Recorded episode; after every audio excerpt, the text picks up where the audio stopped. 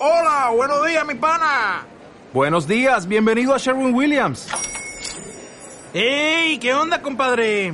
¿Qué onda? Ya tengo lista la pintura que ordenaste en el ProPlus app. Con más de 6.000 representantes en nuestras tiendas listos para atenderte en tu idioma y beneficios para contratistas que encontrarás en aliadopro.com. En Sherwin Williams somos el aliado del PRO.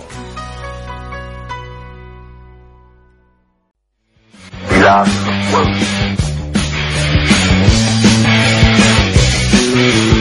sección de historia de Radio Rebelde Norte. Bueno, pues hoy eh, efectivamente vamos a hablar de la piratería y de un pirata muy especial que seguramente no conozcáis y que espero que bueno que os descubra cosas y os resulte de interés. Bien, quería empezar pues comentando que hablando de la figura del pirata, que han ocupado o ha ocupado desde hace mucho tiempo un importante lugar en el imaginario popular.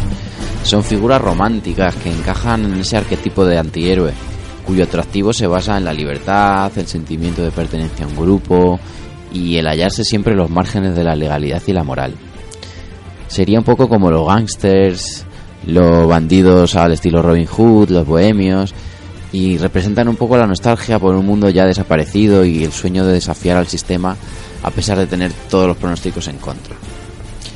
Antes de meternos más en profundidad con este personaje en concreto, que pues nos preguntamos ¿qué, qué es eso de la piratería en realidad, cómo podríamos definirla. Pues en un sentido amplio podríamos definirla como un tipo de saqueo marítimo hecho por embarcaciones privadas.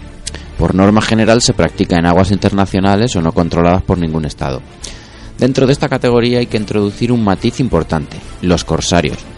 Lo que les diferenciaba de los piratas era que aquellos, los corsarios, actuaban en connivencia con un Estado que les contrataba para debilitar a sus enemigos, mientras que estos, los piratas, lo hacían de manera indiscriminada y con total independencia.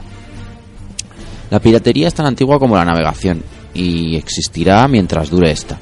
Sin embargo, a lo largo de la historia ha ido variando en función de los cambios políticos, económicos y tecnológicos. Las fuentes antiguas hablan de piratería mediterránea ya en la Odisea y en el viaje de Jasón y los argonautas. Sabemos también que durante la República Romana Pompeyo realizó importantes campañas contra los piratas cilicios hasta que logró su práctica eliminación. Este hecho nos permite relacionar la existencia de la, de la piratería con el poder del Estado. En cuanto Roma se hizo con el control del Mediterráneo y se afirmó como poder político, la piratería no supuso ningún problema. Los piratas volverían con el colapso del imperio, la ausencia de autoridades fuertes como para imponerse y la aparición de un mundo multipolar. Así podríamos entender la posterior eh, era de los vikingos o los piratas berberiscos. Fue la Edad Moderna, sin duda, eh, la edad de oro de la piratería. El descubrimiento de América, con sus inmensos recursos, y el comercio monopolizado por la monarquía hispánica propiciarían el surgimiento de infinidad de bandas de piratas. Otras potencias europeas como Inglaterra, Francia y Holanda que también tenían aspiraciones coloniales en América, participaron y fomentaron las actividades de los corsarios, especialmente en el área del Caribe. Vemos pues un cambio de tendencia. El pirata freelance empieza a estar en nómina de estados cada vez más estructurados, poderosos y con mayor radio de acción. El ocaso de la piratería empieza en el siglo XVIII, cuando el comercio internacional tiende poco a poco a liberalizarse y las relaciones entre países se estabilizan. Entrados en el siglo XIX, los estados modernos son capaces de extender su dominio a los mares y en consecuencia la piratería se resiente cada vez más. En ese contexto de decadencia pirata, bajo unas circunstancias en las que el Estado se resquebraja y desdobla, surgió el fascinante y poco conocido caso que nos ocupa. Este es el de Matteo Maineri, un comerciante de origen genovés que operaba entre el Callao y Guayaquil, y que pasó a la historia como un corsario al servicio del virreinato del Perú. La talla de su mito crece por convertirse en uno de los últimos piratas del Pacífico y por ponerse al servicio del bando perdedor en el proceso de la independencia hispanoamericana. Eh, en Perú el proceso de emancipación eh, había tenido menor arraigo ya que sus élites, dirigidas por el virrey José Fernando Abascal, estaban bastante satisfechas con la situación existente. También consiguieron limitar el papel de los indígenas y solo algunos sectores criollos liberales se levantaron en torno a 1810. Las revueltas fueron reprimidas y Perú tuvo que esperar hasta 1818 cuando José de San Martín acudió desde Chile para reactivar su lucha por la soberanía. Un año después, en 1819, Mateo Maineri se alistó como corsario al servicio del virreinato. Fue capturado por los chilenos en sus sabotajes, pero el caudillo realista Vicente Benavide consiguió rescatarle.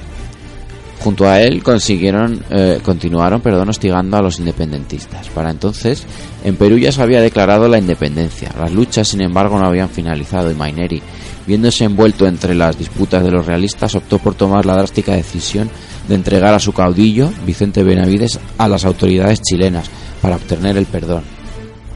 El corsario consiguió así preservar su vida y continuar operando, esta vez poniéndose al servicio de Antonio Quintanilla, gobernador de Chiloé, un archipiélago chileno que en manos de tropas realistas seguía resistiendo al control de las fuerzas patriotas.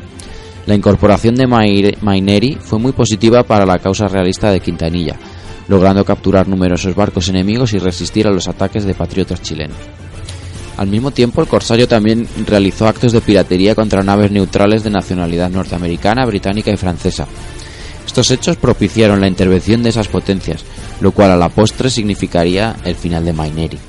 Paralelamente en Perú, Simón Bolívar se había hecho dueño de la situación y en 1824 lograría vencer definitivamente al ejército realista en la batalla de Ayacucho.